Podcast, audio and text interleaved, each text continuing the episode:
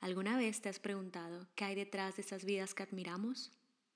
En un mundo donde compartimos momentos especiales y logros, a menudo nos quedamos con la versión más reluciente de la historia.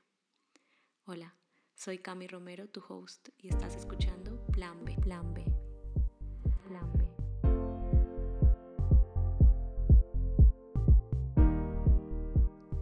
Hola, hola, hello, hello. Bueno, eh, hago auto tamborcito porque hoy me van a tener a mí hablando sola. No tengo ningún invitado ni invitada, pero quise preparar este podcast y este capítulo de una forma muy especial porque quiero explorar un tema que toca fibras muy sensibles respetando nuestras percepciones. Y es si realmente conocemos la vida de alguien basándonos solo en lo que nos muestran. Viajes, sonrisas, momentos inolvidables, la familia, pero ¿qué se oculta detrás de esas postales perfectas? Y quiero hacerte una invitación hacia la autenticidad, hacia el contraste de lo que vemos y lo que realmente se vive. Ya sabemos que muchas personas a veces creen conocer nuestras vidas solo por lo que nosotros mostramos en redes sociales o lo que les decimos o lo que mostramos al mundo. Mm, pero en realidad es que no podemos dimensionar lo que vivimos día a día, las dificultades que cada uno enfrenta o las cargas que llevamos. Hoy quiero hablarte de cómo idealizamos la vida de otros sin realmente entender su realidad y quiero hacerlo desde mi propia experiencia. Hay personas que me preguntan sobre mi vida y de la manera en la cual surfeo las olas y te voy a ser súper sincera y muy honesta. Creo que he tocado olas demasiado altas, demasiado potentes y hay veces que veo hacia atrás y me pregunto, wow, ¿cómo lo he logrado? O sea, ¿cómo lo he hecho? Esas olas que llegas al mar y te arrastran y sales como, ¿dónde estoy? Un poco desubicado. Algunos piensan que mi vida ha sido un recorrido perfecto y si tú eres oyente y no me conoces, quiero contarte un poco de mi historia. Salí de uno de los mejores colegios del lugar donde nací, donde pocos cuentan con recursos económicos para acceder al menos a la educación. Luego, con 16 años, voy a Bogotá y decido estudiar finanzas en una de las universidades top de Colombia volví em, a vivir una experiencia de intercambio en Cambridge durante un año y comencé mi carrera en una de las mejores empresas eh, en Colombia. De hecho, cuando renuncié, casi todo el mundo me decía que si estaba loca, perdiendo la cabeza y yo mm, dejé todo para ir a hacer un máster en Barcelona. Dejé tanto todo que vendí mi coche, mi apartamento, todas mis cosas pagué mi universidad y obviamente nada de esto no, no hubiera sido posible sin el apoyo de mi mamá y de mi papá, que sé que están escuchándome y les mando un beso y un abrazo. Los amo, me siento muy orgullosa de ustedes y soy quien soy por ustedes. Gracias. Luego, en plena pandemia, empieza la emocionante mudanza a Hamburgo. Y digo emocionante porque voy a hacer un capítulo de Hamburgo. En pleno Rotebaum, enfrente del Alsta. No se imaginan ese lugar tan soñado. Disfruté al máximo. Fueron dos años donde aprendí alemán, hice ocho meses intensivo y luego mi trabajo que fue mi salvavidas para regresar nuevamente a Barcelona en el 2029. 2020, 20, Dios, Dios, pasé nueve años. Momentos de mucha incertidumbre, momento de incertidumbre. Hoy estoy pasando por un momento de mi vida donde estoy buscando trabajo y obviamente lo que primero nos bombardean es en LinkedIn de promociones de compañeros, de empresas que han pasado de serie A a serie B,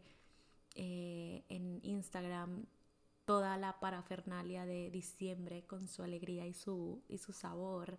Y quiero compartir acá contigo no solo los distintos logros, sino también los tropiezos, las lecciones aprendidas y las emociones reales que me han acompañado en este viaje. Porque sin duda mi vida no ha sido una línea recta al éxito. Ha sido más bien, lo llamo yo, como un laberinto emocionante con altibajos, sorpresas y valiosos aprendizajes. Uno de los primeros desafíos que tuve que afrontar fue sobrevivir Bogotá, sin duda. O sea, imagínense salir de un círculo donde eran todos amigos de todos, conocían a tu padre, a tu madre, tus amigos eran tan cercanos que se consideraban familia, o sea, literal. Mis amigos llamaban a mi padre tío, a mi madre tía y viceversa. Y era un ambiente tan sano y lleno de inocencia, a pesar de esa violencia que había en la época.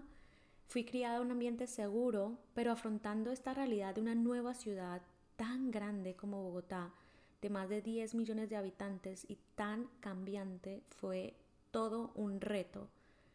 Entonces, aquí fue cuando yo logré surfear esta primera ola de mi vida y desafiar esas propias limitaciones mentales al elegir mi camino académico y poder em, graduarme de la universidad aprendí a valorar muchísimo la amistad y aprendí a adaptarme a una nueva ciudad a pesar de todos los altibajos que esto conllevó. Mi segundo desafío fue sobrevivir a Cambridge porque a mis 21 años vuelvo a migrar y esta vez me voy un poco más lejos. me voy a Cambridge en UK y hacer este intercambio recuerdo tantísimo que mi primer mes fue duro. Le dije a mi padre que por favor, le imploraba, em, por favor, o sea, mándame el primer tiquete y sácame de aquí. Afortunadamente, y gracias Eduardo, eh, no lo hizo. Me dijo, tú puedes. Y yo pude. El primer mes fue duro. Yo estaba como viviendo en una casa de familia de terror. Todo crujía, estaba sucio. Eh, yo no sabía, estaba muy agobiada, muy agobiada. Afortunadamente luego me cambiaron, eh, viví tres meses con una familia hermosísima inglesa y luego me pasé a una mm, residencia donde obviamente ya me fui adaptando mucho más, estaba con más rodeada de más jóvenes como yo estudiantes y me llevé una hermosa amistad que todavía hablamos y tenemos que pendientes de conversar acerca de esta historia de Cambridge que fue única, irrepetible, asombrosa. Me llena de muchísima gratitud también. Em, y bueno, fueron dos amigas, María y Elisa, que las llevo en mi corazón. Entonces, em, los primeros obstáculos y la lucha por adaptarme a ese entorno ajeno fue uno de mis desafíos pero lo lindo es ver cómo evoluciona esta situación, una situación inicial incómoda, hasta encontrar mi propio lugar en la residencia de estudiantes y lograrme adaptar y lograrme surfear esta segunda ola. Bueno, y cuando cumplo 28 años, decido pasar mi tercer desafío. Creo que este es uno de los desafíos más grandes de mi vida y fue la llegada a Hamburgo. Les puedo decir que es la ciudad más linda, organizada, limpia, en la que yo he estado en todos, en todos mis años. Pero heladísima. Yo no conocía el frío hasta que llegué a Hamburgo. Em, bueno, lo difícil aquí fueron varias situaciones. Una principalmente fue el COVID, que estaba todo cerrado y cuando llegas a una nueva ciudad, tú esperas conocer gente, salir, explorar la ciudad y esto era prácticamente imposible. Dos, el primer año em, decidí dejarlo con mi ex pareja y obviamente esta ruptura me hizo como sentirme muy vulnerable y replantearme si de verdad Hamburgo era el lugar para mí. Y bueno, aparte de obviamente del idioma, etc., como el clima, el idioma, como que no, eran factores que no iban ayudando. Mm, lo lindo, lindo, lindo de Hamburgo que, que recuerdo fue mi trabajo, porque conocí personas espectaculares. Eh, recuerdo el día que yo decidí mudarme de la casa de mi expareja a, una, a un nuevo apartamento. Ellos se pusieron la 10 mis compañeros de trabajo alquilaron un camión, me llevaron, me cargaron, me todo, todo, todo, todo fue, yo me sentí que de verdad digo que trabajar con alemanes ha sido una de las mejores experiencias. Son personas demasiado disciplinadas, cumplen con su palabra. Em, no sé, es que para mí no hay nada mejor que trabajar con alemanes. O sea, lo siento, pero si alguien dice lo contrario, eh, son increíbles en eso y, doy fe. Otra cosa que durante Hamburgo el primer año mm, fue también una ola muy muy dura para mí fue la pérdida de tres de mis familiares más cercanos mi abuela materna mi tío que era prácticamente mi padre eh, dos em, y una tía que murió, murió de cáncer y, los, y mi, tío y mi abuela de, COVID, por influencias del COVID, digamos. Em, de aquí yo creo que yo logré sacar fuerzas y decir, puedo batallar estas cosas sola y puedo seguir adelante. Es como afrontar la soledad y la separación en una nueva ciudad, el desafío de adaptarme y pasar ese duelo de mis familiares completamente aislada de mis amigos más cercanos y no poder como volver a Colombia y visitarlos y estar con ellos y pasar un duelo como más afine por, todo el tema del COVID también, porque estaba trabajando. Yo en Hamburgo decidí eh, darme un periodo de prueba de un año adicional. Viví un año adicional en Hamburgo sola y el crecimiento fue exponencial. O sea, yo dije, em, si puedo con esto en la vida, podré con muchas más cosas. Y salí, lo lindo como de esa, de esa situación fue que salí muy, muy fortalecida, muy segura de lo que yo quería en cuanto a mi nueva pareja, eh, en cuanto a mi, mis nuevas relaciones y en cuanto a mi entorno. Em, Luego, yo me río, pero, pero, pero es que hoy también estoy recibiendo unas oleadas que quiero compartir también. Volver a Barcelona no fue nada fácil. Eh, fue uno de mis deseos y agradezco demasiado a mi trabajo anterior porque me abrió las puertas para estar en Barcelona y para volver a reconectar con la ciudad. Sin embargo, el primer año fue durísimo porque no conecté con las personas con las que trabajaba. El ambiente laboral para mí era muy, muy complejo. Y, básicamente como decía, pero ¿cómo uno no lo puede tener todo, no? Regreso al lugar donde quiero, pero no conecto con mi trabajo y para mí mi trabajo significa demasiado. Yo toda mi vida he dejado y he sacrificado cosas por mi trabajo. He dejado a mi familia, he dejado a mi país, Em, dejé Barcelona, ¿no? A Hamburgo por trabajo. Entonces digo como que esta complejidad en el entorno laboral tan desafiante y esa sensación de no encajar me estaban como que debilitando mucho. A que no te esperabas esta montaña rusa de experiencias. Desde las calles de La Guajira a Bogotá, hasta las brumosas tierras de Cambridge, luego llegar a Barcelona, irme a Hamburgo, volver a Barcelona. Creo que pocos se imaginaban o conocían este torbellino de desafíos y transformaciones de mi vida. La vida me ha llevado a veces a sentirme como un pez fuera del agua. Em, y, y cada vez que vuelvo dentro de mí digo, vale, ¿con qué conecto y a qué me quiero enfrentar? Y digo, wow, increíble, ¿no? Simplemente lo que, lo que sé es que cuando llegue una ola más grande ya sabré cómo surfearla y no tendré como miedo de enfrentarme a ese nuevo desafío o a ese nuevo reto que la vida me quiera poner. Contarles mi historia, mm, quiero que conecten con la realidad que hay detrás de cada post y de cada Mm, cosa en general que uno va contando por allí, de no minimizar tus experiencias y de sacar lo mejor en las épocas de crisis, que es donde uno se fortalece. Yo esto lo quiero como em, encajar como cuando uno va al gimnasio y van a decir, esta niña definitivamente amo, amo hacer ejercicio. Entonces lo quiero relacionar con ir al gimnasio y cuando se te parte, ¿cómo se dice esto? Se parte, no, se quiebran los músculos.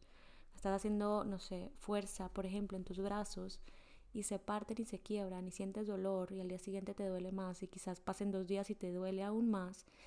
Luego ese músculo va creciendo y haciéndose más fuerte y más potente y resistente. Es básicamente lo que pasa con nuestra vida en una época de crisis, como que te quiebras, pero luego cuando sales dices, vaya, vaya, ¿qué? ¿Quién es este personaje que va por acá? Em, es eso, la gente a veces ve mi vida desde afuera y piensan lo afortunada que soy, pero yo también a veces observo la vida de otros y digo, siento que ellos también son afortunados. Y es muy fácil mirar la vida desde afuera y puede parecer un caleidoscopio de sucesos increíbles y afortunada, claro, por supuesto. Pero considero que el secreto está que todos somos protagonistas de historias igualmente sorprendentes. Y quiero que veas como más allá de, de las apariencias. Y no yéndome como más como en detalle de, ay, sí, la, la chica que anda acá contándoles cosas de superación, yo honestamente muchas veces me quiebro, lloro. Em, he pasado unos días donde digo, uff, ¿qué, ¿qué, me quieres mostrar, universo? Pero bueno, volviendo como un poco como a la teoría científica, por así decirlo, encontré un autor súper interesante que hace una explicación de, de, todo esto que estamos hablando y que se llama Charles Coley. Él eh, fue un psicólogo que estudió mucho el comportamiento humano eh, estadounidense y es famoso por su teoría que se llama espejo social o teoría del yo. Coley lo que argumentaba es que hay una identidad en la persona y que depende de su autoconcepto, de cómo se ve ante los demás y cómo es su interacción social. Básicamente, lo que él estaba tratando de, de decirnos es que cuando nosotros interactuamos con otras personas, específicamente en relaciones sociales como cercanos como familia, amigos, comunidad, percibimos cómo nos ven a nosotros y cómo nos evalúan. Y estas percepciones hacen que nosotros nos reflejemos a nosotros mismos y ayudemos a formar nuestra identidad. Entonces, este em, sociólogo eh, definió dos conceptos claves. El yo real, que es como esa imagen que uno mismo es basada en la percepción de cómo nos ven los demás y cómo nos evalúan los demás ante nuestra cómo interactuamos en sociedad. Y es esa percepción que se forma a través de reacciones y comentarios que nos hacen otros a nosotros. Y el yo ideal, y el yo ideal es esa imagen de cómo nos gustaría ser o cómo quisiéramos aspirar a ser, influenciada también por esas normas sociales o expectativas culturales.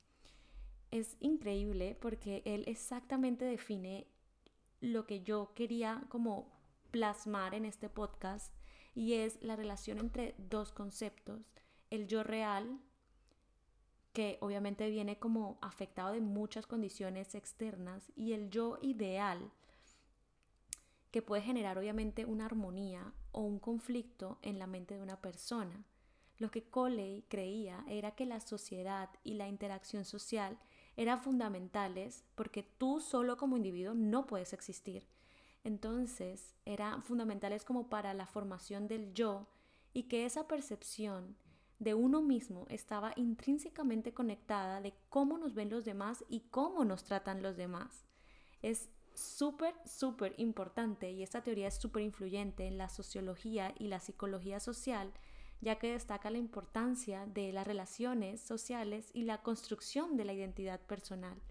Y esto me, me da mucha conexión con el contexto de las redes sociales porque uno moldea mucho, ¿no? Uno tiene una percepción súper diferente de nuestra identidad, de cómo queremos mostrarnos ante la pantalla, de cómo queremos mostrarnos ante también la audiencia y cómo esa imagen se va creando a menudo que puede ser idealizada o distorsionada en comparación a lo que es nuestra vida y realidad cotidiana. No sé, quería compartirles esto porque me pareció como brutal. Y mm, ya como que exploramos toda la parte de la historia, desafíos, un poco como de teoría aquí, que, siempre viene bien como para entender bien eh, este aspecto sociocultural. Y quiero cerrar, ya que hablé de olas y oleadas y, y el mar y tal, con una fábula que me encanta, que es voy a hacer un paréntesis y quiero decirles que no soy buena contando historias, pero haré mi mayor esfuerzo, ¿vale? Entonces, un pececito pequeño llega a donde un pez mucho mayor, mucho más sabio, y le dice, disculpe, em, estoy buscando el océano. Y el pez más viejo, sabio por experiencia, le dice, eh, es que estamos en el océano en este momento. Y el pez joven extrañado le dice, no, no, no, esto es lo que es agua, yo estoy buscando el océano. Entonces, quiero cerrar diciéndoles que de la misma manera similar que a veces uno busca la grandeza, la felicidad, el éxito en lugares lejanos, cuando en realidad ya estamos inmersos en ello, ya estamos viviendo en ellos. Cada episodio que conectes con Plan B como ese joven pez, pero con una nueva perspectiva, de decir, vale, este es mi océano, y, estoy en él y, estoy surfeando de la manera que, con los recursos que tengo. Nada, antes de despedirme, quiero proponerte un ejercicio que nos conecte con esa esencia de nuestras vidas. Em, y quiero que te tomes un momento para escribir, si quieres coger tu móvil, eh, escribir en tu nota de no sé, donde quieras, eh, tu, ordenador o tu blog de notas o coges un papel y un lápiz. Y quiero hacer este ejercicio contigo y no lo tienes que compartir con absolutamente nadie, pero simplemente escribe 10 cosas por la cual estés agradecido. 10 cosas. No tienen que ser grandes victorias o momentos espectaculares, sino aquellos que digas como, uff, es que la he surfeado tan bien, estoy tan agradecido de, de, surfear esto. Em, y pueden ser pequeños momentos de felicidad, desafíos que haya superado, lecciones aprendidas. Simplemente hoy, no sé, quiero agradecer porque me pude parar de la cama, me bañé y llegué a la oficina a tiempo. Eh, agradecer por mis piernas que siempre me llevan a los lugares donde yo necesito estar. Agradecer por mi mente, por ejemplo. Em, no es necesario que, que, las compartas estas 10 cosas con nadie más. Este ejercicio es para ti, te lo quiero regalar. Es una oportunidad de reconectar con tu autenticidad, de este yo verdadero y único, eh, de darle como gratitud por las pequeñas cosas que vivimos y que nos hacen sentir agradecidos día a día.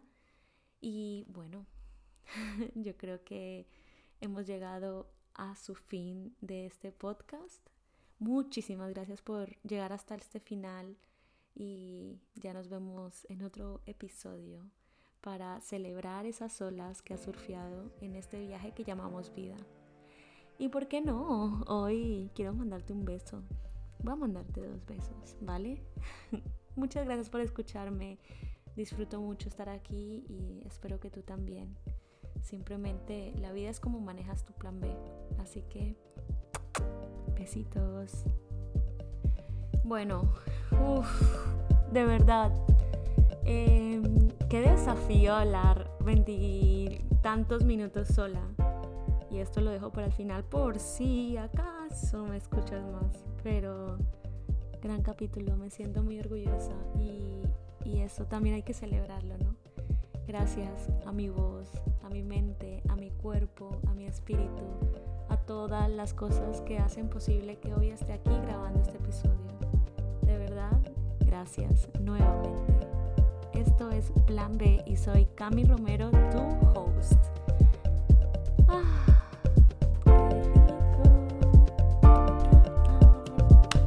y tamborcito, ¿por qué no?